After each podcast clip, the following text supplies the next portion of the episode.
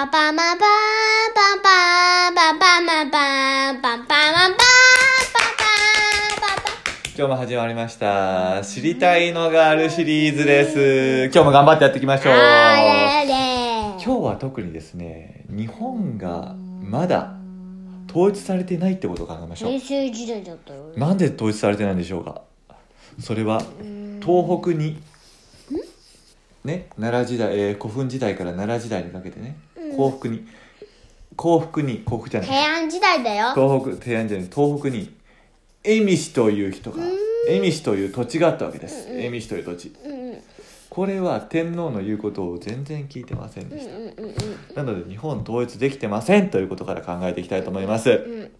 そして天皇側にはキノコサミキノコサミがいました。あーなんかさ、う松茸か？いやいやいや違う。違う人の名んか前キノコサミですよ。ねあのねキノコサミという人木がいの実？キノミじゃない。キノコサミ。ね。うんうん。キノコサミっていうのがあの天皇からこの東北をやっつけるようにうん。仰せつかったわけです。うんうん。なのでキノコサミは蝦夷と戦いました。うんうん。その時の蝦夷のアテルリそうです。蝦夷の、えー、とトップ。これがアテルイでした。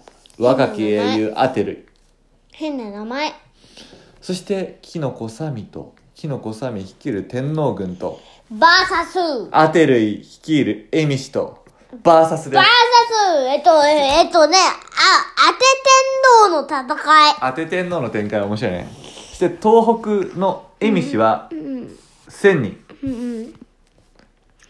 兵力は天皇の方は1万人。さあどっちが勝った？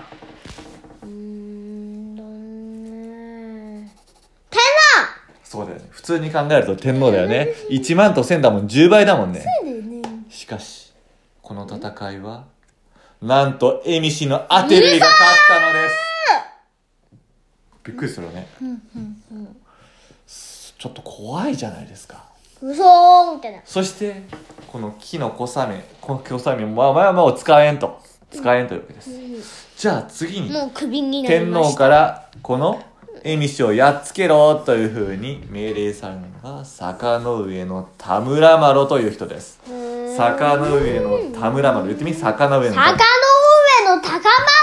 違う坂の上の田村麻呂坂への棚丸。坂の上。坂の上の棚丸。田村麻呂。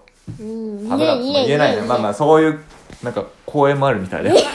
パークパーククパーク公園もあるみたいうで。それでですねうん。今度は坂の上の田村麻呂。早く終わらせて。オーケーオーケー終わらせる終わらせる。がこうやってえっと蝦夷をやっつけろっていうですねでもこの桜のためのいきなり戦わなかったんです。うんう何をしたかっていうと怪獣作戦です。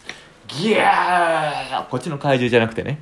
こっちの怪獣じゃなくてうまく手なずけて従わせる。どういうはね、例えばね、例えばね、父ちゃんにね、命令してね、まるまるしたらね、えっとね、1万円あげるとか。そういうことそういうこと。もし俺のところに味方してくれたらなんかお米とかあげますよみたいなね。違う違う、1万円。今1万円だけどこれまあまあいいんだよ。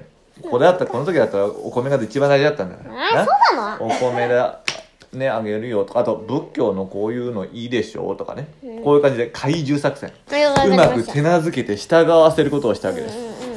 これの準備が終わってまあうまくいったかなと思ったら、まあこっちが武装蜂起しました。蝦夷がまた反乱を起こしてきました。それで坂のま上の田村麻呂は戦いました。た戦いました。今度は4万で行きました。4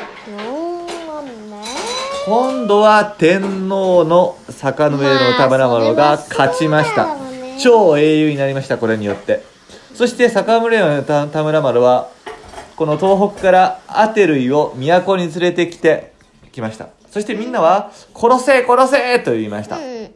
しかし田坂の上の田村麻呂はこれやめてあげてってちょっとやめてあげてって言ってたんですねなぜかっていうとこの東北地方にこのぜかまではいい。アテルイをね。うんやっとけばその村の人たちは反乱しなくてこのアテルイだけコントロールすればいいだけでしょ？だからそっちの方がいいよ。でもここの時にも戦争でいっぱい人が死にました、だからその恨みがあるから殺せって言って殺したわけですね、それによってですねこの戦いは一時中止っていうことでまだエミシュは生きてて日本統一はできていないっていうこんな結果になってしまったわけですね、このファクトを捉えてカンタ君これどう思いますか？いやー、負ける戦いでも、えっとね、たと負ける戦いでも勝てるし、勝つ戦いでも負ける。んだから人生は思い通りにいかあない。そんだから面白い。深いこと言うなお前そうそうそう。6歳児が深深いこと言うな父ちゃんは思うのはやっぱしこの魚のためのいきなり戦ってたら勝てなかったかもしれないよね、これ怪獣作戦という良い準備をしたことによって勝利が導き出されたっていうことを思いました。だからですね僕もね準備これ大事だなと思いました。では今日はこんなところですかね。じゃあ今日はこんなところで。はありがとうございました。じゃあ